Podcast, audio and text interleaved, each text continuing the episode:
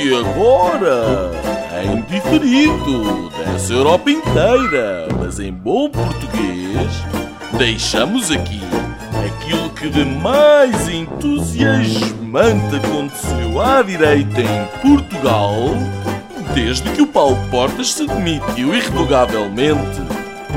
Senhoras e senhores, o podcast Linhas Direitas. Muito boa tarde aos nossos ouvintes, boa tarde Nuno, boa tarde Afonso. Um, estamos a gravar na quinta-feira, 11 de junho, um, entre um quase Santo António não celebrado e um pós 10 de junho pouco celebrado, uh, numa altura em que, uh, na crise pandémica, Portugal já supera os 1.500 mortos. Um, e há uma espécie de surto, ou vários surtos de casos em Lisboa, o que não permitiu um, aquela cidade avançar no desconfinamento. No mundo, um, temos neste momento quase 7 milhões e meio de infectados por Covid-19, mais de 2 milhões uh, destes 7,5 um, são nos Estados Unidos, seguindo-se o Brasil com quase 800 mil uh, casos, num total de quase meio milhão de mortos um, em todo o mundo. Esta semana ainda, uh, o ex-presidente do Eurogrupo, com, enfim, um inumpronunciável nome uh, holandês uh, que, nos, que em algum momento nos apelidou de gostávamos de Mulheres e Vinho Verde, uh, propõe, surpreendentemente, um, uma emissão de dívida europeia conjunta, um, numa altura em que o ainda presidente do Eurogrupo, Mário Centeno, um, inicia as despedidas em Bruxelas. É expectável que nos próximos dias anuncie de forma pública que não é candidato um, e, e, que tenha, e, que venha a ser substituído pela sua homóloga espanhola, uh, Nádia Calvinho. Ainda no campo económico, esta semana, um, um estudo do ex-ministro português uh, Álvaro uh, Pereira, a OCDE prevê uma contração da zona euro este ano de cerca de 11,5%, com Espanha à cabeça com quase 20%, 20 na, na, quebra do seu PIB. Um, esta semana também, uh, enfim, de forma um pouco surpreendente, quase diria, a plataforma Zoom, que como sabemos teve um crescimento brutal uh, nos meses de confinamento, um pouco por todo o mundo, optou por cancelar uma conta de ativistas chineses um, que a usavam como programa para relembrar um, o massacre da Praça Tiananmen de 1989 e comentámos de forma breve uh, na semana passada. Algo que eu diria que é vergonhoso e, um, e este sim, um vil ataque não só à liberdade como à privacidade dos próprios usuários um, da plataforma. ainda esta semana, e como última notícia uh, introdutória, digamos, uh, a, Comissão, a Comissão Europeia, em particular a, a, Comissária da Concorrência, aprovou uma injeção de até 1,2 mil milhões de euros na TAP, um, ehm, dando ao mesmo tempo seis meses uh, à empresa para devolver o empréstimo ou reestruturar a dívida. O argumento, e bem, porque aliás é isso que está na diretiva, um, ehm, é que a empresa já estava em enormes dificuldades antes da atual crise pandémica. Um, por fim, e como, enfim, tema breve, uh, introdutório, gostaria de ouvir uh, a opinião tanto do Nuno como do Afonso. Esta semana celebraram-se, como disse no início, um, ainda que de maneira simbólica, uh, uh, o Dia de Portugal de Camões e das Comunidades, um, ehm, nos claustros do, do Mosteiro de Jerónimos, e tivemos dois discursos, um, ehm, eu diria, diferentes, um de José Tolentino Mendonça e o outro do Presidente uh, da República, um, ehm, e eu tive a oportunidade de ver os discursos em direto, e pergunto-te a ti, Afonso, o que é que te parece deste documentário que te vou transcrever? há um usuário da plataforma Facebook que estava também, enfim, a ver a assistir em direto a esses discursos, e enquanto o cardeal uh, uh, Tolentino Mendonça falava, há um comentário que de forma muito uh, interessante aparece como porque é que é uh, uh, um padre católico uh, a ser convidado para estas celebrações e para discursar nestas celebrações e não um de qualquer outra religião. O comentário pareceu-me interessante, criticável, obviamente, mas interessante como motivo de debate e gostaria de ouvir a tua opinião sobre, sobre esse mesmo comentário. obrigado, Gonçalo. Olá a todos. Olá, Nuno eu acho que é, é, é, livre de o fazer e, e, não sei se será assim tão interessante do, ponto, do meu ponto de vista, já não é um padre, é padre na base, é um sacerdote, mas é um cardeal, e portanto há aí um, erro de, de análise desse, desse comentador. E depois, talvez, talvez se vamos discutir a esse nível, talvez começar pelo símbolo que está no centro da, da bandeira nacional, com as cinco, cinco chagas de Cristo. talvez se comece por aí, depois acabe-se no, nos discursos dos padres. Acho que é, é enfim, eu acho que Florentino Mendonça e ouvido esse esse discurso, ouvir esse discurso, uh, acho que explica bem porque é que ele foi escolhido, uh, para além de ter sido escolhido pelo Papa para assumir funções, uh, nomeadamente cardeal, e passa a, a, a ser elegível para, um, ehm, para Papa. é um homem de uma inteligência profundíssima e plasmou-a neste discurso que vale a pena Uh, em cada, a cada frase que é dita. Uh, todas as semanas eu leio o, o Cardeal Tolentino Mendonça no, no Expresso, na revista do Expresso, na última página da revista, aconselho vivamente. É um discurso de uma. É, é, é impressionante e é, deixou completamente na sombra depois o discurso de Marcelo Rebelo de Souza. Uh, destaco só dois momentos, que é o da, de, olhar para Portugal como uma comunidade, em que todos fazem parte. Falou dos mais velhos, mas também falou dos migrantes uh, e também dos mais jovens. Uh, e, portanto, falou de, deste povo como comunidade e como uma viagem com mais de 800 anos. É impressionante. Já agora, muito rapidamente, o discurso de Marcelo de Sousa, recados, falou para dentro, Uh, Resume-se a isto sempre o discurso uh, do 10 de junho. Aliás, os discursos do, do, Presidente da República já era assim com Cavaco Silva. Uh, com Sampaio não, não, seria bem assim, porque ninguém percebia bem os discursos de, de, de Sampaio, do Presidente Sampaio, mas é um discurso, enfim, com uma série de recados. não sei se, vamos ter muito tempo para descascar, mas já agora ele faz ali uma, um paralelo um, bocado, um bocado ao lado com a pandemónica que terá dado, uh, terá conduzido ao Estado Novo. Eu acho que ele sugeriu isso e com, com isso tentar fazer aqui um paralelo com o coronavírus, acho que foi completamente ao lado. E depois de Valentino Mendonça, do tal padre, uh, acho que a coisa saiu mesmo muito ao lado. Uh, venham mais padres a falar no 10 de junho.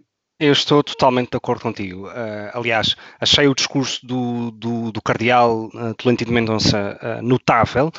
Um, quem, ouvindo o discurso, e, e, se não tivéssemos a ver a pessoa, poderia ser dito por qualquer social-democrata ou, ou, democrata cristão de, do pós-segunda guerra. É um discurso de uma humanidade brutal uh, e pôs claramente na sombra Marcelo Rebelo de Sousa. E era isso que eu queria perguntar ao Nuno, uh, primeiro se, não, se, tiveste a oportunidade de ver os discursos ou não, um, e depois há um comentário que eu queria, que eu queria ter a tua opinião, Nuno, que era... Uh, Marcelo faz precisamente essa analogia com o Estado Novo, não tanto com o Estado Novo, mas com a gripe espanhola de há 100 anos atrás. Um, e que diz que aqueles que hoje criticam digamos, as limitações da liberdade inerentes ao estado de emergência, ao estado de alarme, etc., são no fundo, são no fundo uh, dito, dito por formas muito mais simples, um bando de mentirosos, porque no fundo o que o, o, o, governo e as instituições e a unidade dos partidos, etc., serviu precisamente para um bem maior. Um, e que tudo o resto, essas limitações de liberdade, etc., são tudo fantasia da cabeça de quem as diz. Achas, achas razoável este discurso do Presidente da República? Ah, olá, olá a todos, aos nossos ouvintes, uh, em primeiro lugar, e a vocês os dois em segundo por ordem hierárquica. Um, eh, eh, eu acho que sim, quer dizer, uh, nós estamos habituados a, a ouvir os, um, os, titulares de cargos políticos de determinados regimes, a, obviamente, a louvarem os regimes que lideram e a explicarem porque é que os regimes deles são melhores do que as alternativas. Um, e portanto, e também a justificar quando fazem as neiras e, e normalmente justificam não assumindo uh, os erros que cometem, mas simplesmente demonizando as alternativas. Uh, é um bocadinho, parece-me isso. Eu não, não, respondendo à tua primeira questão, não vi os discursos, estive a trabalhar o dia todo e não, não, não nem sequer me ocorreu que haveria cerimónias e discursos para, para, para ouvir. Fiquei curioso agora com o vosso comentário para ouvir o, o, o discurso do, do Cardeal Tolentino Mendonça, que aliás tive, tive, tive, tive a oportunidade de ser aluno dele, uh, já há muitos anos atrás, uh, brevemente. Um, e uh, em contrapartida, não tenho curiosidade nenhuma de ouvir um discurso do professor Marcelo Rebelo de Souza, lamento imenso. Não tenho. Uh, não tenho porque aquilo que me interessa do professor Marcelo Rebelo de Souza é a prática dele a prática política. Já não me interessam os discursos, porque uh, uh, a prática desilude-me de tal maneira que, por mais que ele tente dourar a pílula, falando aqui e ali de como, afinal, a, a pílula é dourada, eu já sei que a pílula não é dourada e, portanto, não estou minimamente interessado nos discursos do professor Marcelo Rebelo de Sousa. A propósito da questão da, da, do Estado Novo uh, e da pandemia, Uh, fico curioso, mas isso não, não, não, não é uma coisa, enfim, que interessa muito, mas uh, talvez seja mais pertinente um, ehm, lembrar que o 28 de maio, que por sinal passou há, há muito pouco tempo, o 28 de maio ocorreu para gáudio popular. A instauração da ditadura em Portugal foi algo manifestamente popular e apoiado pela generalidade da população e todos os estratos sociais. E porquê? Porque foi a experiência da Primeira República, que, que, já agora, de caminho, teve várias ditaduras, como a de Afonso Costa, com polícia política, foi um período de grande instabilidade, com terrorismo, de perseguição, perseguição religiosa, hum, perseguição desse tipo, porque é que anticlerical, porque é que dizer, os padres podem, podem falar, ou cardeais neste caso, um, e um, um, período de grande instabilidade política. Em, cerca, em 16 anos houve 45 governos e 9, presidente, 9 presidentes da República. Uh, os líderes políticos eram sovados na rua regularmente. Uh, era um, um, Portugal de uma bandalheira completa, de uma crise económica tremenda, paupérrimo, com um regime uh, que a genérica maioria das pessoas fora dos centros da cidade nem sequer tinha escolhido, nem tinha interesse particular na, na República, e que se procurou, procurou legitimar com, com, guerras e com tudo. E, portanto, esta coisa que, que os líderes políticos atuais têm de tentar procurar legitimidade democrática na Primeira República, para quem conheça um bocadinho, e eu aconselho a obra do Vasco Polido Valente, por exemplo, cuja a tese de doutoramento é precisamente sobre, sobre isso, uh, o poder e o povo. Um, quem conheceu um bocadinho do que é a Primeira República em Portugal, quando vir um, um, um insigne uh, democrata uh, uh, a fazer-se valer dos galões dessa Primeira República, acho que vê isso como, não como um elogio, mas como, se calhar, um aviso negro para aquilo que pode vir aí se continuarmos a seguir o caminho que, que este regime tem vindo a seguir. Uh, muito bem. Uh, verás que mesmo o discurso do professor Rebelo de, de Souza é, é, é, muito rápido uh, e, e, e, efetivamente é, é, triste porque não diz muito. não avança sobre nenhum tipo de caminho, etc. nem dá nenhum oh, tipo Gonçalo, de indicação. Ele cada vez vai dizer menos. Ele cada vez vai dizer menos porque estamos a aproximar-nos de eleições e, portanto, claro, não, ele, é quer ser eleito por toda a gente, não pode dizer nada, porque qualquer coisa que ele diga chateia alguém. Portanto, a única forma é como a, é como a rainha de Inglaterra. A rainha de Inglaterra não fala para eu, não ferir suscetibilidades. Eu, eu, eu, devo dizer, eu devo dizer que eu devo fazer, devo dizer que devo fazer, no entanto, o elogio ao Marcelo Rebelo de Sousa uh, nas comemorações de 10 de junho. Foi dos sete convidados, ou dos seis convidados, sem contar com o Cardeal, uh, era a pessoa mais atenta ao discurso do Cardeal e mais uh, into. todos os outros estavam com uma cara de aborrecidos ou de frete que metia dó. E, portanto, pelo menos nisso, Marcelo Rebelo de Sousa continua, continua pelo menos manter interesse pelo discurso dos outros. Enfim, bom, se vos parece. Não tinham estudos para perceber o discurso. Provavelmente. Estavam cheios de fome. Pois, um... não, não, confundamos o vazio do discurso e da prática do professor Marcelo Rebelo de Souza com a sua valência intelectual, analítica, não é? Quer dizer, isso não está em causa, como é óbvio. Desde logo. Bom, se vos parece, se vos parece bem, passamos então ao nosso primeiro grande tema, digamos, uh, uh, da agenda de hoje, do podcast, que tem que ver com a remodelação uh, do governo de António Costa.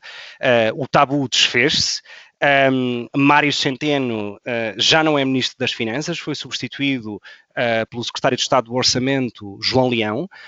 Um, eu confesso que uh, ainda que sejam temas enfim, despertam sempre algum interesse, temas de finanças, economia, etc., a verdade é que não o conhecia.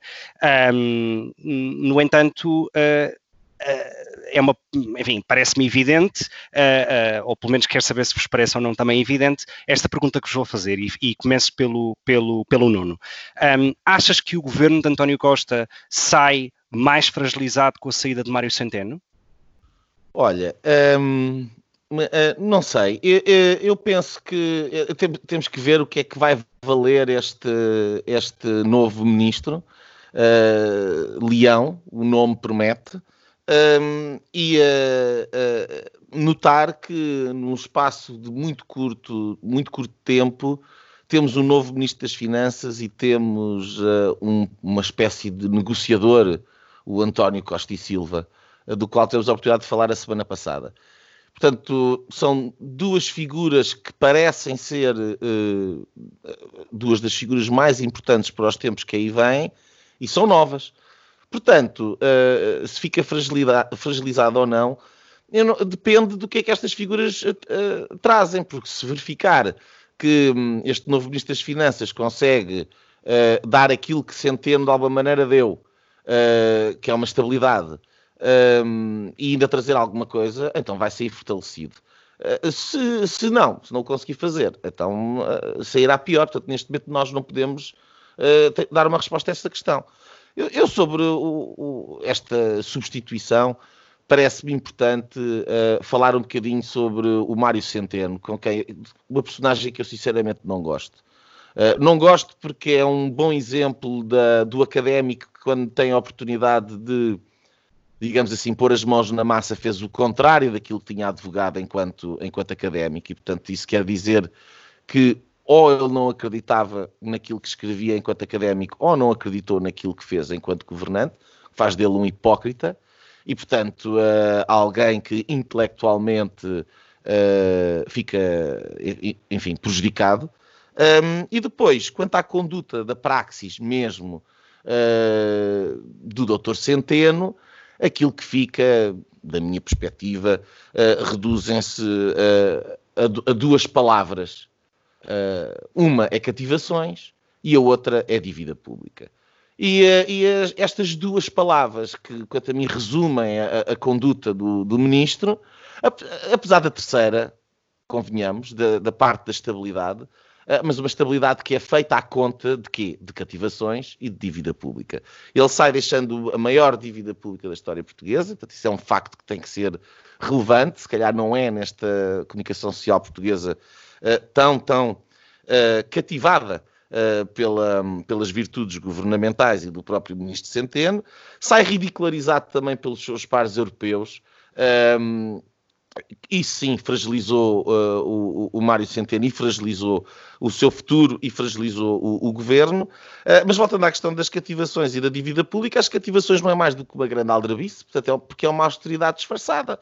E, portanto, as cativações permitiram a António Costa fazer austeridade dizendo que não há austeridade, ao mesmo tempo que distribui o pouco que há pelas corporações que sustentam eleitoralmente. Isto é uma aldrabice política. Uh, e o Dr. Centeno prestou-se a isto, o que aumenta a, a, a, hipocrisia. E depois, a questão da dívida pública manifesta incompetência, porque uh, aí não só dele, uh, mas também dele, mas do governo como um todo, uh, em que nos últimos anos de grande, grande pujança económica, de um ciclo económico favorável a nível internacional, não conseguiu uh, poupar, não conseguiu continuar o trabalho desenvolvido pelo governo anterior e aquilo que fez foi aumentar brutalmente a dívida pública. Portanto, se nós aumentarmos a dívida pública quando tudo nos correu bem, o que é que irá acontecer agora quando tudo nos corre mal? E, portanto, uh, o legado que, que Centeno deixa, tal como este governo uh, PS uh, apoiado pela, pela, pela extrema-esquerda no, no, no, Parlamento, é um mau legado. E, e, portanto, esse é o resumo triste da situação, não é? Uh, uh, obrigado, Nuno. Eu queria só fazer uma provocação à, à, tua intervenção, a uma parte da tua intervenção agora, que tem que ver com uh, muitas vezes a crítica que nós aqui no Linhas Direitas, em vários episódios, quando falámos sobre Centeno e sobre temas de política doméstica, já o fizemos, que é a crítica às cativações e ao facto de ser uma austeridade na sombra, digamos. Aquilo que eu quero tentar perceber, pelo menos desse teu comentário, é o que tu criticas é a austeridade na sombra, ou, uh, ou seja, criticas a política em si, ou a falta de, uh, uh, a falta de coragem política para admitir essa mesma política, ainda que na sombra. Só para tentar perceber se é uma questão de postura ou de política em si. No fim, são, são ambas, porque uh, vamos lá ver, como diz o Primeiro-Ministro, quer dizer, o que é que é a austeridade? A austeridade é a escassez. Nós temos mais necessidades de despesa do que uh, as receitas que temos. E como, e como não conseguimos fazer face a todas as despesas que se anunciam, uh, temos a necessidade de cortar nessas mesmas despesas e de aumentar essas receitas. Ora, eu acho que a política está errada porque a, forma que nós temos de conseguir ter mais riqueza para distribuir no futuro que nos permitirá ter mais serviços ou melhores serviços para oferecer aos portugueses, e estou a pensar, por exemplo, na questão da saúde, onde as cativações são, são criminosas, uh, é baixando os impostos, é aumentando a atividade económica, promovendo, não mexendo e não estragando, deixando crescer a atividade económica, que por si só vai desenvolver riqueza do país e, e, há uma maior justiça distributiva que nos permite ter um sistema de saúde, por exemplo, melhor. Ora, Centeno impede isso, porque a política que é seguida, e é uma política de austeridade, porque é uma política que é fiscalmente muito punitiva, é uma política que não é amiga do crescimento económico. E ao não ser amiga do crescimento económico, quer dizer que há menos riqueza para distribuir. E como há menos riqueza para distribuir, é forçada às tais cativações. E, portanto, por um lado, a política está errada. E por outro lado, eh, o facto de ser disfarçada também é muito grave. Porque em política uh, uh, é tudo sobre escolhas e sobre opções. E quando estamos a falar de austeridade estamos a falar de cortes, nós podemos cortar aqui como, como podemos cortar ali. E quando a política é feita uh, de, de, de, forma honesta, as decisões são escrutinadas sobre onde é que nós estamos a cortar. Quando a austeridade é encapotada e é feita através de cativações, nós não sabemos onde é que estão a cortar. Até porque muitas vezes os cortes não são cortes, é, é simplesmente não pagar, como esta questão agora do reembolso do, do, do IRS. E, portanto, tudo isto é profundamente desonesto. E, portanto, a política está errada e depois a forma como uh, se mente e se engana a propósito de uma política errada impede as pessoas de perceberem que estamos numa política errada e de eventualmente uh, escolherem uh, com vista a ter um, um conjunto de políticas mais acertadas. Tudo isto é muito mau. Muito bem. Um, bom, parece que, segundo o próprio governo, uh, o próprio ex-ministro, o novo ministro, o primeiro-ministro e o próprio Presidente da República, um, a política não vai mudar e, portanto, João Leão será um, um fiel discípulo de Mário Centeno. No entanto, uh, e agora uh, gostava também ter um pouco a tua visão, Afonso. Um, há uma coisa que aconteceu esta semana e que a mim me parece surreal num Estado de Direito, uh, que é no dia em que o ministro apresenta a sua carta de demissão e que é aceito pelo Presidente da República, que é nomeado um novo, um novo ministro. Um, enfim, acontecerá ou não, não sei. Uh, poderá ser o próximo governador do Banco, do Banco de Portugal há uma lei uh, aprovada na Assembleia da República, ad hominem, portanto, uma lei feita para um indivíduo, para um cidadão, uh, eh, um, eh, é feita para o impedir de aceder a esse cargo. Ora, gostava de fazer duas perguntas, que é, a primeira, um, achas que, quer dizer, eu acho surreal, e, e, e digo já de forma muito uh, adiantada, que se façam leis ad hominem para um indivíduo. Não me parece uma coisa hum, normal num Estado de Direito. No entanto, uh, devo reconhecer, ou gostava de saber a tua opinião sobre isso, que é achas que existe uh, algum tipo de moralidade ou de ética republicana e política uh, que o Mário Centeno e o António Costa, obviamente, porque é o primeiro-ministro que nomeia ou que propõe esse nome ao Presidente da República, um, na, na, questão da, da, ida para o Banco de Portugal? Ou, ou para ti não há nenhum problema, porque aliás no passado já aconteceu. Eu acho que é, é, a diferença entre o à vontade e o à vontadinha. Uh, acho que o, o, PS tem uma maneira sempre muito ligeira de olhar para questões de princípios e questões eh, de, de enfim, de avaliar-se um, um ex-ministro da, das Finanças. Nós estamos sequer a ter esta discussão se um ex-ministro das Finanças pode ou não ir para o, para o, o cargo de governador do Banco de Portugal. Eu acho que não devíamos sequer estar a ter esta, esta discussão e já se está a arrastar há meses. Uh, é preciso não esquecer, e acho que também estás, estou de acordo que estar a fazer uma, uma lei uh, à pressa para impedir essa escolha, uh, acho que também não, não, não, está, não está certo, acho que estão as duas erradas e, e seria uma boa resposta do próprio sistema uh, ir buscar outra pessoa, uh, visto que, que, existe quase uma unanimidade na, na, sociedade portuguesa, ou na oposição, se quiserem, uh, que o, o Centeno não deve ir para o cargo de, de governador do Banco de Portugal, até porque depois vai ter que um, ter posições, apesar de não ter depois muito poder efetivo, mas vai ter que ter posições, uh, por exemplo, em dossiês como o Novo Banco, uh, uh, só para citar este. E, portanto, acho que não. Que não. Deixa-me só dizer, também comentar aqui o, o, o Centeno. Um, isto tem, tem, mais peso do que se possa pensar. é preciso não esquecer que é o ministro mais popular do, do governo, acreditando em sondagens. tem uma taxa de aprovação alta e, portanto, de certa forma, sai um peso pesado do governo. Sabemos que não, já não era entendido como tal pelo próprio governo. Uh, tinha um, já. Ah, esta novela já, já leva um ano. O homem queria sair, queria sair embora. Uh, demorou tempo a mais.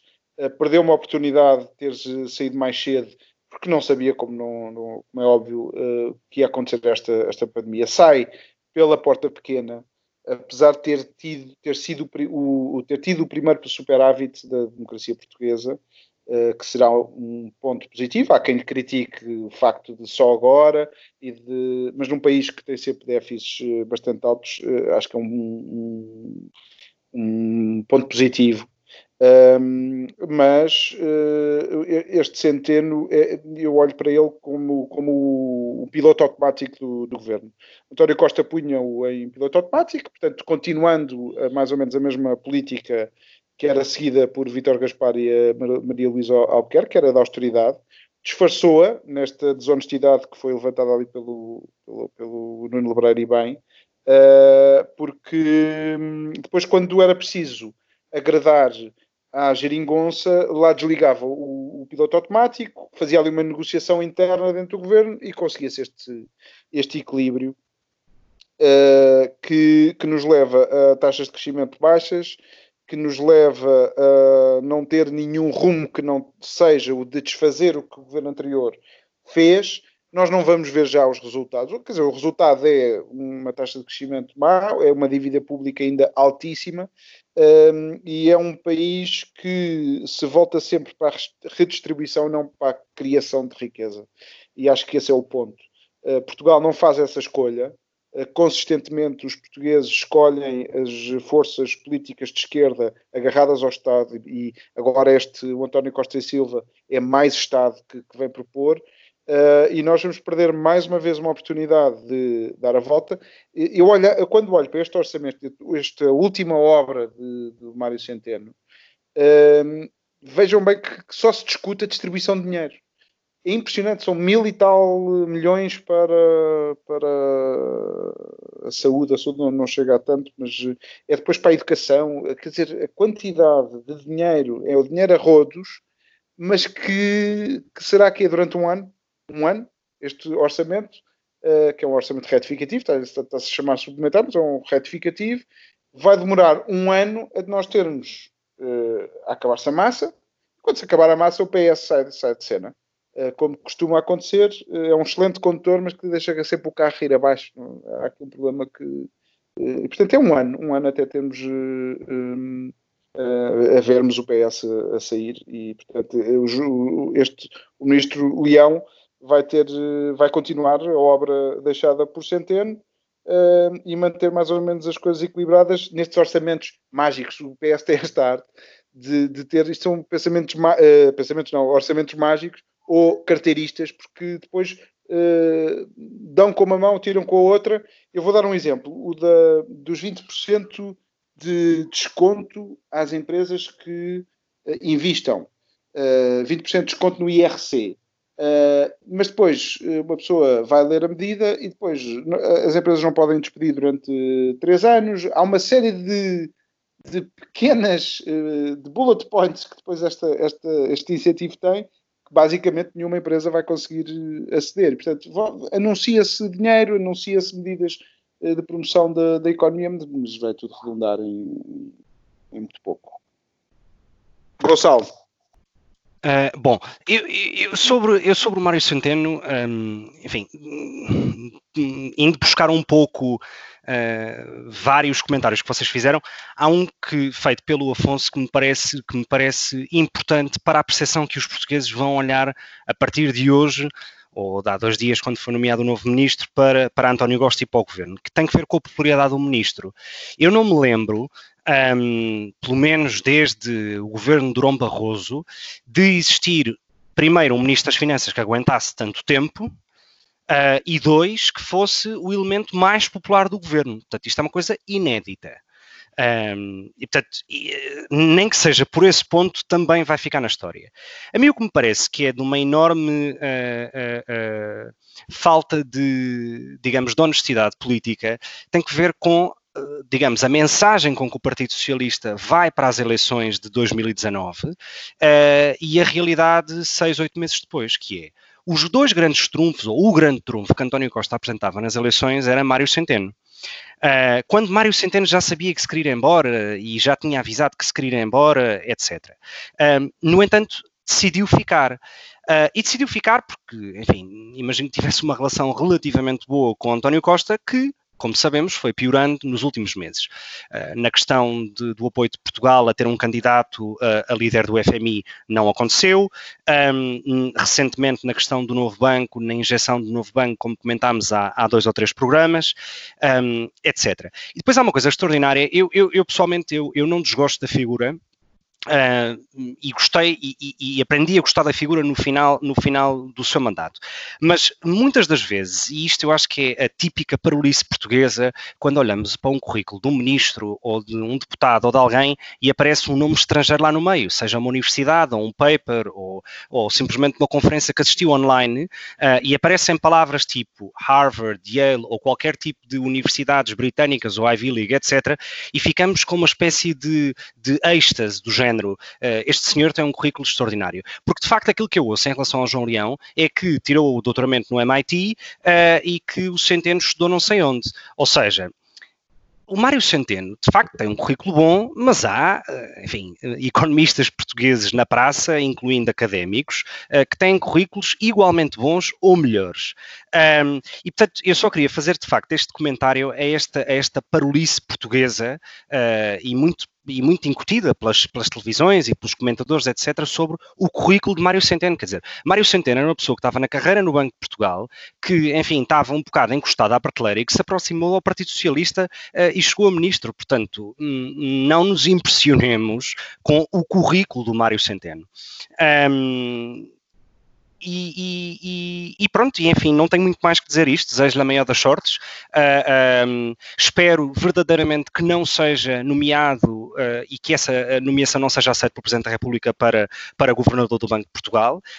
Um, acho que há um problema de incompatibilidade de natureza ética, uh, uh, ainda não legal, porque ainda não passou, digamos, o período de entrada em vigor da nova lei, um, mas quer dizer, um, alguém que esteve a legislar sobre temas que afetam eh, digamos, pastas reguladas pelo Banco de Portugal, ter que agora vir como a governador do Banco de Portugal, quer dizer, não me faz muito sentido. E só para dar uma nota, um, ehm, tenho lido vários artigos na imprensa portuguesa uh, uh, que reclamam um concurso internacional para, para governador do Banco de Portugal. Tem sido, aliás, o, car o caso de, de, do ex-líder da, da Iniciativa Liberal, Carlos Guimarães Pinto, em que dá o exemplo de Inglaterra. Uh, no Banco de Inglaterra, o, o, o governador é, é, é, um cidadão do Canadá, portanto, nem sequer é britânico, e foi escolhido num concurso internacional. Portanto, quando nos tentamos utilizar, e, e, Jorge Coelho utilizou este tipo de argumentos na, na, na circulatura do quadrado esta semana, em que ele dizia, um, bom, porque este exemplo acontece noutro tipo de países na Europa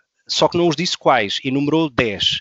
Quer dizer, se ele me der como exemplos uh, a Hungria, uh, uh, o Chipre ou algum tipo de países de leste, quer dizer, de pouco me serve quando no contexto europeu o Reino Unido tem um modelo oposto. e, portanto, não é porque há 10 países na Europa que têm este modelo que isso em si é um argumento. Lá estás tu a ser xenófobo. Com alguns países. Bom, Olha, ainda bem que deste essa deixa, porque se vos parece, passamos ao, ao, ao, segundo tema que gostaríamos de que temos hoje na agenda, que tem que ver com, eu nem sei como classificá-lo, mas tem que ver com várias manifestações uh, uh, uh, alerta, continuamos em eh, estado de emergência em alguns países, eu pelo menos continuo aqui em Madrid, uh, mas enfim, apesar de tudo isso... Uh, é existiram... calamidade, há muitos anos. Ah, ok. apesar de tudo isso, uh, assistimos a várias manifestações, um pouco por todo o mundo, em Londres, nos Estados Unidos, em Portugal, e não só, a várias manifestações a propósito da morte ou na sequência da morte de George Floyd nos Estados Unidos. Uh, muitas dessas manifestações uh, uh, afirmam que países como o Reino Unido, Portugal, etc., sofrem de racismo crónico, portanto, faz parte da gênese e da genética da sociedade portuguesa. Um, e, e, assistimos a coisas esta semana tão surreais como grafites na estátua do Churchill em Westminster como, com o escrito racista em inglês, uh, à retirada à retirada da estátua do fundador dos escoteiros uh, porque as autoridades têm medo de vandalismo, porque supostamente uh, o Baden-Powell uh, era simpatizante do Hitler e, portanto, era quase nazi, uh, etc, etc. Acho que ele só gostava das, das, das fardas. Era, e há um, e, mas há um, e eu aqui queria ouvir a opinião do Nuno, até porque eu sei que a Beatriz é uma, é uma fã desse filme, há, um que, há um que a mim me surpreendeu pessoalmente, porque não vem de nenhum tipo de organismo público, vem de um privado, que é a HBO, que decide retirar da sua, do seu leque de filmes, digamos, uh, o filme E Tudo o Vento Levou. Um, enfim, por parecer ou parecer ter algum tipo de, de fenómeno racista na, na, no filme. Ora, faz sentido que uma, um agente privado, uh, ou seja, que uma empresa privada uh, uh, decida e que não seja o próprio mercado a decidir. Porque eu honestamente acho que o interesse por esse filme vai despertar imenso nos próximos, nas próximas semanas e, portanto, se calhar a Netflix vai comprar os direitos de, de, de, emissão disso. Não sei, não faço ideia, porque também se o fizer vai ser criticada por isso. Portanto, hum, o que é que te parece todo, todo este, passa a expressão, absurdo à volta, à volta destes temas? Bem, olha, uh, é assim, uh, há aqui duas, há aqui duas, dois níveis de análise. Um é o que está por detrás, digamos assim, a metanarrativa que está por detrás de tudo aquilo que está a acontecer. e essa é bastante organizada, relativamente simples, apesar de disfarçada e contínua ao longo dos anos. Podemos falar sobre isso se quiserem. Relativamente à, à, à narrativa, portanto, agora a esta em particular, um, tu fizeste uma questão, o mercado, vai quer dizer, a, HBO é uma empresa privada e portanto decide o que é que, o que, é que quer pôr ou não. Uh, eles provavelmente tomaram essa medida a achar que iriam granjear apoio popular. Uh, eu acho um risco, portanto, acho uma, uma ideia parva, porque por um lado, se calhar há dois ou três que, que, que vão achar uma, uma, boa ideia, mas há de haver uma quantidade enorme de pessoas que vai achar um absurdo. Um, e eu continuo a esperar que, apesar deste, deste pequeno número de, de pessoas que andam aí na rua e que estão muito exaltadas com esta circunstância toda, na realidade é uma minoria uh, no cômputo geral da, da sociedade e, portanto, a maior parte das pessoas não gosta da ideia de não poder ver determinado tipo de conteúdos porque lhes dizem que são isto ou que são aquilo. Claro que uma plataforma, sendo privada, tem, o, o tem a, a, possibilidade de decidir o que é que quer fazer. Se o critério está correto uh, ou errado, eu parece que o critério foi económico e, portanto, é uma opção de mercado, de ver o que é que como é que conseguem granjear a, a, apoio no mercado e, e, vontade de marketing, foi uma opção de marketing, que me parece que vai sair furada. Uh, mas, por outro lado, claro que toda a narrativa uh, e toda esta ideia do, do que, que, que, imediatamente uh, todas estas empresas e estes colossos parecem um, colocar logo as bandeirinhas e, e pôr os crachás ao peito um, e empolgar ainda mais a populaça que se agita, uh, tudo isto é um, de uma gravidade cultural tremenda. Uh, mas aí entramos no tal espaço da metanarrativa, não é? Obrigado, Nuno. Um, é, é, de facto um, um, ponto interessante esse que dizes relativamente à questão, à questão do mercado, ao contrário, em relação à pergunta que eu tinha feito. Um, Afonso, há, há, um cartaz que foi utilizado, salvo erro, na manifestação uh, no Porto uh, por enfim, um jovem que diz uh, polícia bom. Uh, é polícia uh, morto. Acho que era qualquer coisa deste género. E, e, e corrijam-me se eu, se eu tiver errado. Um, eu só corrijo na parte do jovem. Eu diria um idiota, só para pôr as coisas logo em pratos limpos. Justo. Um, Parece-te razoável que exista uh, uh, este. Uh, ou seja, faz sentido que em Portugal, que, que foi aliás considerado esta semana por, pelo, pelo, relatório de, de, Segurança Internacional o país mais seguro da Europa e o terceiro mais seguro do mundo, um, faz sentido que exista o uso da polícia como arma de arremesso contra algo quanto a mim parece-me francamente inventado na sociedade portuguesa, que é o racismo. Ou seja, achas isto normal? O que é que te parece este comentário?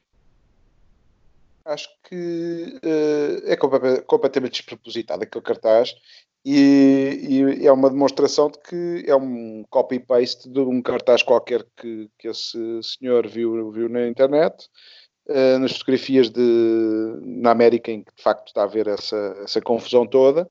E pronto, e como é, é, é, uma questão mais de agitação do que outra coisa, uh, traz, essa, traz esse tema do, do, dos polícias. Uh, acho que o, o, tema do racismo uh, é sempre um tema atual. existe racismo, com certeza que existe racismo em Portugal. pode não ser tão evidente como noutras paragens, mas acho que é sempre é sempre. Eu, eu, ouvi muitas pessoas uh, atirarem-se a que isto era uma importação de um, de um tema uh, que não era nosso. É sempre um tema, e acho que até há poucas manifes em Portugal. as manifes são sempre promovidas pelos sindicatos, sempre os mesmos temas, e portanto, quer dizer, as pessoas juntarem-se para se manifestarem por uma coisa, um movimento internacional, acho que não há mal nenhum. O conteúdo depois é discutível, e discuto, acho que sim, é feito por agitadores e com uma agenda eh, muito ligado à extrema-esquerda e com mensagens completamente eh, ao lado. Eh, eu queria só hum, dizer uma coisa sobre a Manif, até mais a de Lisboa, foi a que eu vi mais fotografias. milhares de pessoas ombro a ombro, numa altura em que em Lisboa o nível de contágios estava altíssimo e se discutia a possibilidade de um, de uma, um cordão sanitário, acho que é de uma desfaçatez Uh, e demonstra que não há rei nem rock. Eu acho que nós falamos muito, já, já se fez muitos uh, elogios uh, às autoridades portuguesas. Eu não faço elogio nenhum, porque acontece aquilo que as pessoas querem fazer. os portugueses, sim, tiveram um, um, comportamento cívico durante estes últimos dois meses notável. As autoridades, pelos vistos, não nem sequer tentaram impedir nada pessoas de ombro com ombro, isto numa altura em que ainda há. Tentaram impedir Fátima, Afonso, desculpa. Exato, e vão tentar impedir uh, os Santos Populares. Por Mas, exemplo. Que nem, que nem, sequer vão tentar, se as pessoas forem para a rua, vão ver se as autoridades vão fazer alguma coisa. Não vão fazer uh, rigorosamente nada. Enquanto que há pessoas que não têm uh, os seus negócios abertos, eu estou-me a referir a restaurantes, a centros comerciais, o seu ganha-pão, e há outros, porque têm um cartão uh, partidário qualquer mais à esquerda, podem fazer estes, estes exercícios. Acho que é deplorável. Uh, e pronto. Oh, acho que... Desculpa, é, é, é, é, por isso que não vá. se houver santos populares, garante que a polícia vai atuar. A polícia não atuou porque isto é uma manifestação que tem esses contornos políticos, e ainda para mais, porque não queria ter o epíteto de serem chamados de racistas. E, e, os Santos Populares, não vai haver Santos Populares nenhum, não há licenças, não podem estar na rua, e senão vou para a cadeia. Aposto contigo. Uh, uh, portanto, Afonso, eu. E se, eu... se houver, aconselho, aconselho as pessoas, aos vendedores de sardinha, a, a levarem o cartão do, do Partido Comunista e, e tudo estará. Sobre o, o, este, este. Deixa-me só fazer um, um, comentário, desculpa, deixa-me só fazer um comentário para, para, para introduzir aí, que é, portanto, vejo que estás em linha com o tweet do Rui Rio sobre as manifestações. Uh, isso, é, isso é o que é uma provocação. É, claramente. o Rui Rio acho que o Rui Rio teve muito bem e, e apoio tudo o que o Rui Rio diz. Não, uh, uh, claro que não apoio tudo o que o Rui Rio diz, acho que teve bem. E eu acho que estamos a entrar num, num, num, mundo um bocado estranho, este, comentando a questão do, do Gone in the Wind, no HBO, eu acho que conseguiu, teve o mérito de tirar o primeiro, o primeiro filme em que uma artista negra ganha um Oscar, aí sim numa altura em que nos Estados Unidos havia segregação e, e, e, que foi eh, em si mesmo uma, uma declaração eh, fantástica do, de, de, enfim, um furo da academia na altura ter premiado uma uh, afrodescendente, uma negra para, para o, um Oscar. E portanto, quer dizer, estamos a entrar aqui num no mundo um bocado de, de politicamente correto e de um, o Miguel Sousa Tavares chamava isso aqui há uns anos os eunucos do politicamente, politicamente correto e de facto eh, esta, esta questão das estátuas a questão das, do, do Edward Colston uh, acho que é, um, é de um perigo deste revisionismo histórico não, não, enfim, o Edward Colston em, em Bristol ter ido parar ao Rio Quer dizer, eu acho que até é uma parte, uh, um fenómeno um bocado uh, deslocado deste momento. Acho que é um processo normal, é, vai acontecendo ao longo da história, é por isso que nós aqui em Portugal tivemos a Ponte Salazar, a mudar para 25 de Abril, uh, tivemos as nossas ex-colónias... Não, agora deita-se abaixo, não é? quer dizer, se for porque é uma é Pronto, chamem-lhe chama o que quiserem, chamem-lhe Ponte Salazar. e a Torre de Belém... Acaba por ser um processo normal, agora tem estes excessos, malucos deslocados que chegam ao nível de, de querer pôr em causa uma figura uh, tão unânime como o Winston Churchill. Uh, mas em, em, África tivemos Lourenço Marcos passou a Maputo, na África do Sul está um processo em curso que vai mudando o nome das, uh, dos locais. Eu acho que isto tem é limites, e o limite é que a minha geração e várias gerações não escravizaram ninguém.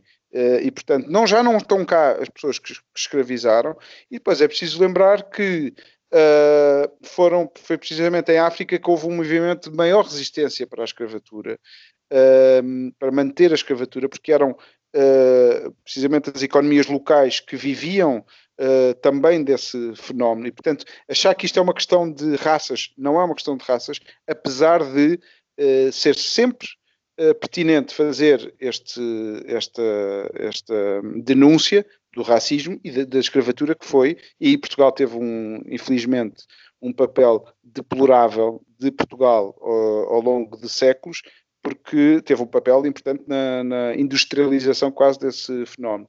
E, portanto, se vamos agora, em dois, 2020, fazer uma revanche histórica, acho que é completamente errado. É, é, é a agenda do livro da, da deputada Catar Moreira, uh, porque se também há, se há culpa colonial, também há um legado colonial, uh, e portanto é um bocado difícil uh, encontrar um equilíbrio nestes, nestes fenómenos um bocado revanchistas, deste Me Too, Me Racist, que está a acontecer nos Estados Unidos e se está a espalhar pelo, pelo mundo. Bom, se me permitem uh, uh, comentar todo este tema, enfim, há, há, vários pontos aqui. Eu não, eu não sei se se, se, se lembram, mas há, há, uns meses ou até há uns anos, se querem que eu diga, não consigo localizar no tempo, mas houve uma espécie de uma manifestação, enfim, muito pontual, numa cidade, numa cidade no sul dos Estados Unidos, salvo erro, por causa de uma estátua de, de Cristóvão Colombo, algo deste estilo.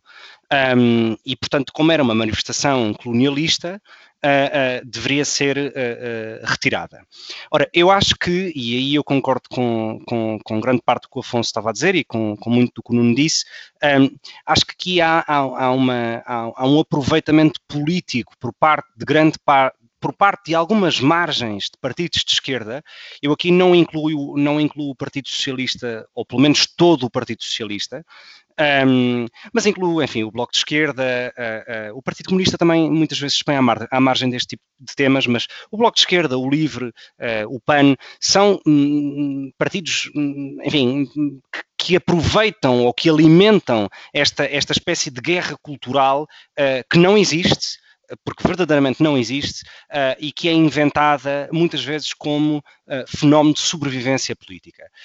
Um, e porquê? Porque a verdade é que os últimos anos e os anos da, da, da crise económica e financeira de 2008, 2010 uh, levaram a que muitos países e muitos partidos de centro-esquerda, centro-direita, etc., alinhassem todos pelo mesmo discurso económico, ou mais ou menos pelo mesmo discurso económico. E, portanto, restava uh, a batalha cultural. Uh, e essa é uma forma de, uh, na minha opinião, é uma forma de manutenção da esquerda. Vimos isso em vários fenómenos nos últimos anos e meses. Em Espanha, um, o governo do PSOE e do, e do Podemos retirou digamos, desenterrou na prática uh, uh, o franco uh, do Val dos Caídos, um, quer dizer, em Portugal, em Portugal uh, uh, não queriam fazer uh, um museu da PIDE porque era uma espécie de, de, de, sei lá, de déjà vu político ou histórico sobre, sobre algo muito concreto na história de Portugal recente, etc. E, portanto, todas estas manifestações de tentar não lembrar, de tentar não contar, de tentar contar a história de uma maneira diferente ou de uma maneira que simplesmente não aconteceu, um, é um enorme perigo. E é um enorme perigo, precisamente porque é o maior perigo a, cometerem, a, a, que venhamos a cometer os mesmos erros. Uh, e, portanto, não há maior inimigo do racismo uh, uh, que este tipo de movimentos. Ora, eu fico na dúvida se é um movimento porque não tenho nada para fazer e vou para a rua manifestar-me e faço umas stories nos Instagram e, e junto-me a um hashtag global e já faço parte desta onda global. Portanto, é este, este sentimento de pertença. Ou então fico pasmado com, com tudo isto, porque só mesmo alguém muito ignorante é que pode uh, uh, grafitar na estátua do Churchill racista. Quer dizer, uh, no dia em que se celebravam o aniversário do desembarque na Normandia, portanto, do dia D, quer dizer, ou seja, tudo isto é ironicamente tão absurdo que eu não sei onde é que nos vai levar. e, portanto, não acho que não acho que uh, uh, uh, honestamente eu fico mesmo sem, sem, sem, sem discurso quanto a isto. E acho que muitas vezes somos levados nestas ondas de manifestações ou muitas destas pessoas são levadas nestas ondas de manifestações porque é cool ir reclamar contra o Trump e eu contra mim falo porque eu não é pessoa que aprecie propriamente mas quer dizer, é cool ir, ir, ir, ir reclamar contra, o Trump, contra o Trump e protestar contra o Trump e estar ao lado de todos os jovens do mundo pelo George Floyd, etc. Quer dizer, no dia seguinte chegam a casa, então é mudar o filtro do vídeo. Ou seja, isto tudo me parece que é uma ausência de pensamento e de substância de tal maneira que não justifica a própria existência formal ou orgânica deste tipo de movimentos, na minha opinião. O Gonçalo, não achas que isto também é um, um, um aquecimento já, já bastante, um aquecimento global uh, para usar a expressão, uh, de, para, as eleições americanas de novembro. Uh. Eu não sei, eu, eu, não sei se é ou se não é, mas o que se passa em Portugal ou o que se passa nos países da Europa em relação a estas manifestações não acho que tenha muito que ver com as, com as eleições americanas. Acho que tem que ver com uh, uma enorme incoerência destas pessoas, ou de muitas destas pessoas, em manifestarem-se contra algo muitas delas que acreditam, e parece-me bem, vivemos numa democracia e somos livres de pensar o que quisermos, evidente, mas ao mesmo tempo, ou muito provavelmente, são as mesmas pessoas que se manifestam pela manutenção da cultura e pela manutenção dos costumes, muitas vezes em países árabes ou do Médio Oriente, uh, ou mesmo em países africanos, onde se faz uh, uh, mutilação genital feminina, ou onde há homossexuais que são presos pelo simples facto de o serem, uh, ou, ou, onde as mulheres não podem conduzir. Portanto, tudo isto é de uma enorme incoerência, porque são é. mais papistas com o Trump uh, uh, em relação a algo que muitas vezes nem eles próprios percebem, estes manifestantes, e depois são os mesmos que estão ao, la ao lado dos Gaddafis da atualidade. Percebes? Não, mas, mas nos Estados Unidos uh, se aqui pode ser verdade aquilo que estás a dizer, que são radicais de esquerda, que estão a aproveitar-se, etc., nos Estados Unidos toda a campanha democrata está assente nesta. Uh, enfim, está a usar este fogo criado com a, com a questão do George Floyd e está um, a tirar-se uh, a Trump, pelo menos é aquilo que nos chega aqui a Portugal, à Europa. Bom, eu, eu, eu, confesso, eu confesso que ainda não estou muito por dentro de, de, de, da pré-campanha eleitoral dos Estados Unidos, confesso. Um, se existe um aproveitamento uh, exagerado e, e, in your face, digamos, uh, uh, do Partido Democrata sobre, este, sobre a questão da brutalidade policial, que foi o que discutimos a semana passada, é um tema. E aí todos concordamos, os três, que foi completamente desproporcionado aquela reação. Podemos discutir a brutalidade policial, o papel das forças policiais uh, uh, no law and order americano, etc. Agora, manifestações uh, contra o racismo, quer dizer, é porque o racismo é uma coisa objetiva, ou, devemos olhar para o racismo como uma coisa objetiva, não como uma, não como uma ideia uh, abstrata. O racismo, a pergunta é: por eu ser ou não ser de determinada raça, tenho ou não tenho acesso àquela universidade, tenho ou não tenho acesso àquele emprego, tenho ou não tenho acesso a votar, a ter cuidados de saúde, etc, etc, etc. É que esse é que é o ponto. É porque as pessoas falam em racismo como se fosse uma, como se fosse uma coisa subjetiva. Ora, não é. O racismo, uh, uh, no âmbito do movimento dos direitos civis, uh, e isso aconteceu nos Estados Unidos e noutros lugares do mundo, é uma coisa muito objetiva e muito concreta. É um cidadão, por ser de raça negra ou outra, pode ou não pode ter acesso a este lugar, pode ou não ter, pode ou não pode ter acesso a este serviço público, pode ou não ter, ou não ter acesso a esta universidade. É disso que se trata. Ora, eu não vejo em Portugal, nem em Portugal, nem em nenhum país da Europa, e certamente não vejo nos Estados Unidos, manifestações objetivas e legais de racismo. Não existe. Agora, se me perguntares, há racistas na sociedade? Hombre, uh, eh, um, eh, e agora dizer uma expressão em espanhol, hombre, uh, porque saímos no, no, no, fogo da questão. É, é, evidente, é evidente que existem racistas em Portugal, como existem uh, idiotas como o tipo do, do cartaz a dizer polícia bom é polícia morto, quer dizer, há de tudo. Agora, é algo estrutural, é algo que faz parte e que está enraizado na legislação portuguesa? Honestamente, eu não creio. Bem, se vocês me permitem, hum, eu, eu acho que essa discussão é toda meritória, vocês têm razão, mas uh, ao estar a entrar nesse, nesta discussão e nesses moldes, estão a fazer o, o serviço uh, um, ao adversário. Porque a verdade é que isto é uma não questão. E, e, e a, a, a, questão que está aqui em cima da mesa é civilizacional e é por isso que as manifestações estão a ocorrer nos Estados Unidos e depois passaram para, para a Europa, um pouco por todo o lado. Um, e é uma questão civilizacional. E, e portanto a questão é: há, há racismo? Então vamos, vamos pôr assim. Um, todas as culturas e todas as civilizações escravizaram e discriminaram membros de outras raças.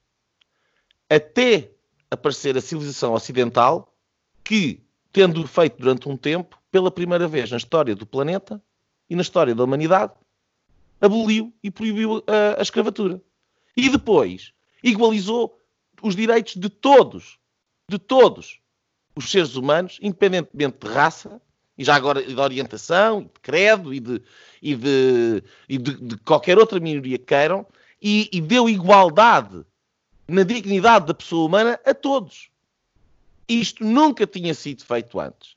E é precisamente nesta civilização, com este legado civilizacional, com este conjunto de valores, que é porventura aquilo de mais alto que alguma vez se conseguiu alcançar em termos de dignidade e de igualdade humana, que esta gente anda para aí com a liberdade, precisamente que essa civilização lhes permite ter, a falar de racismo.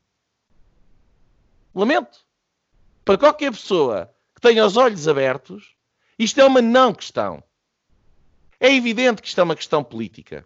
É uma questão política que está a ser aproveitada nos Estados Unidos contra, uh, contra o Donald Trump, tal como a própria uh, gestão, em muito caso, do, do, do vírus também foi política. Querem um exemplo? Vão ver o número de casos de Covid e façam uma correlação Estado azul ou Estado encarnado, se é republicano ou democrata. E se calhar são capazes de ver uma correlação interessante. Uh, então, tudo está hiperpolitizado. Nos Estados Unidos. Queres, tem... queres, queres explicar essa, essa correlação? Assim, não, não há nada para explicar. O, o, a grande a, a 98% dos casos eh, muito negativos que existiram de Covid em termos de cidades ou de, ou de Estados são Estados democratas e governados por democratas. É tão simples e, quanto isto. Mas, mas uh, e que conclusão é que tu tiras? Acho, a conclusão que eu tiro é que eu acho, de... acho, acho que uh, é curioso que seja nos sítios democratas que, ou governados por democratas que a situação do Covid foi pior. E quando nós sabemos que há, do, que há dois códigos para pa, pa certificar como morte de Covid, em que um é ter sido testado positivo e o outro é ter sintomas, okay. e portanto as pessoas são certificadas como tendo Covid, uh, uh, mesmo se calhar não tendo morrido de Covid, tendo morrido de outra coisa qualquer. Houve uma pessoa que foi atropelada por um autocarro, tinha Covid e, e contou para, para a estatística. Isto é público. Mas aí, aí é legítimo fazer a leitura contrária, ou seja, uh, não, quer, quer dizer é que, que os, politizado. os Red States também andaram a sonegar uh, é casos. É subjetivo. Exato. Os dados são subjetivos. Nós não podemos... A conclusão é a mesma. Não, a conclusão não é a mesma. A conclusão é que está Ou pode politizado. ser a mesma, pode ser a mesma. Está politizado. Está politizado. E há, estados com grande confinamento e há estados sem grande confinamento e os resultados no final não são muito diferentes. Não, isso acredito, mas se também tem que se ver com a densidade populacional. Em, em, Nova York, em Nova York, por exemplo, Nova York, mortandade, mas parte da mortandade tem a ver com a atitude do, do, do governador democrata que mandou pessoas com Covid de volta para os lares. E, e, portanto, eh, eh, há aqui muita incompetência política, há muito aproveitamento político e há uma politização. E há, obviamente, um interesse de empolar a situação por parte dos democratas e um interesse em diffuse, de, de, de suavizar a situação por parte dos republicanos. Portanto, tudo está ultrapolitizado e o meu argumento era este. É, concordo, concordo com a politização e com a leitura.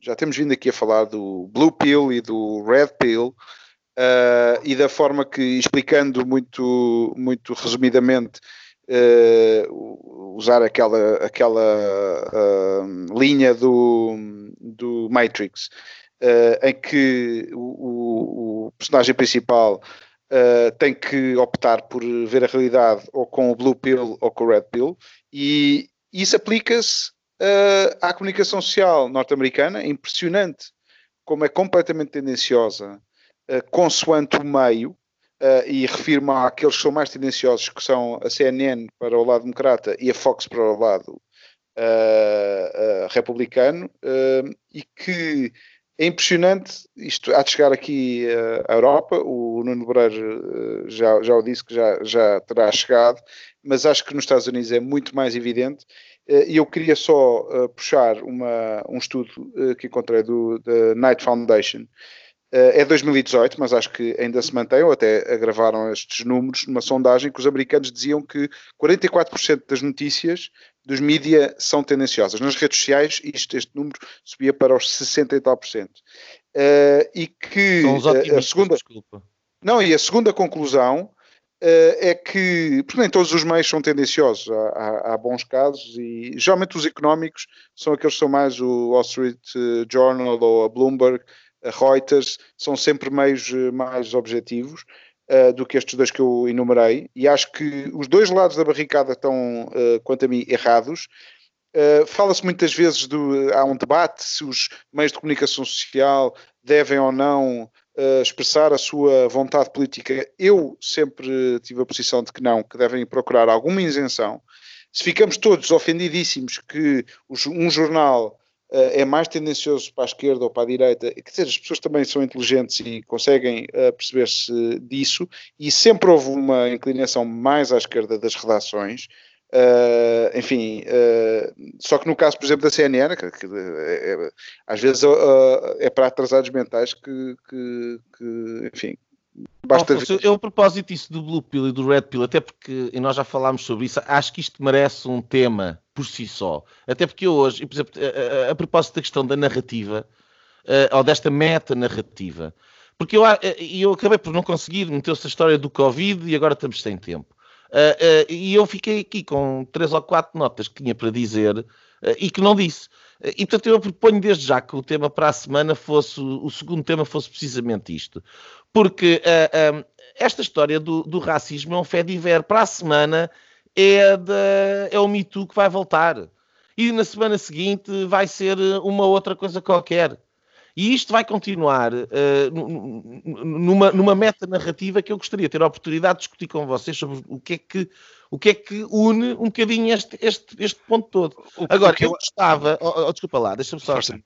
Eu gostava de, de, de, picar aqui o, o, Afonso, porque a história do Blue Pill, Red Pill.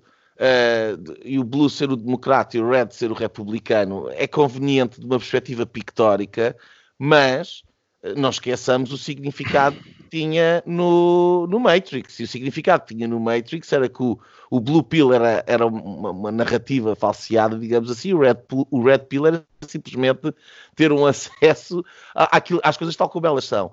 E, portanto, a perspectiva do Blue Pill, Red Pill também pode ter este, esta narrativa. Será que as pessoas estão disponíveis para tomar o Red Pill e ver a realidade tal como ela é? E a realidade tal como ela é é bem mais complexa do que aquela coisinha bem mastigadinha, bem mastigadinha que o mainstream media tanto gosta de nos enfiar pela boca adentro.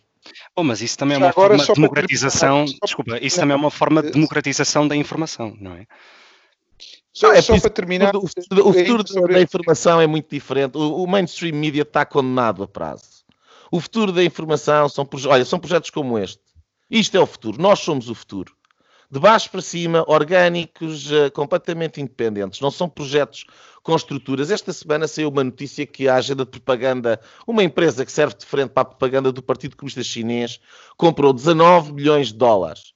19 milhões de dólares no último ano ou dois anos uh, em publicidade no Wall Street Journal e no Washington Post qual é o impacto deste valor? E nós aqui temos a questão Bom, mas, mas é, é, é, a economia de mercado a funcionar, não é? E não, que eu sei questão, que todos questão, nós apreciamos. Não, o ponto não é esse. O ponto é que esse modelo acabou. Porque tu, tu, não, tu não podes ter informação, e isto pode ser outro tema para nós discutirmos, não, tu não podes ter uma informação independente porque, eh, que não seja eh, suportada pelos seus leitores. E como as pessoas deixaram de comprar jornais porque têm, uh, vão buscar os conteúdos de borla à internet. Aquilo que acontece é que os jornais, com a estrutura antiquada que têm, estão completamente dependentes da publicidade que recebem e das assinaturas que vendem. E quando tens os grandes players económicos, neste caso a China é um deles, mas há outros, a, a comprar repara, quer dizer, quanto é que vale a publicidade chinesa no mercado português quando a REN é ADP e a fidelidade é 100% chinesa? Ou o BCP tem capital chinês? Como é que isto não vai influenciar a comunicação social portuguesa rumo à, à bipolarização que temos neste momento entre os Estados Unidos e a China, que simplesmente não passa. Nuno, desculpa, desculpa interromper-te, é claramente um tema que temos que pôr, que pôr em, em, em, pipeline, a mim parece-me importante, uh, até para perceber que tipo de modelo de negócio futuro é que uh, os jornais e os mídias passarão a ter, não é? Uh, porque alguma forma de ganhar dinheiro terão que ter. Um, se, se, estiverem uh, os dois de acordo, eu sugeria que passássemos uh, às linhas, uh, creio que já estamos bastante em cima do tempo. Um, Afonso, qual, era, qual é a tua primeira linha?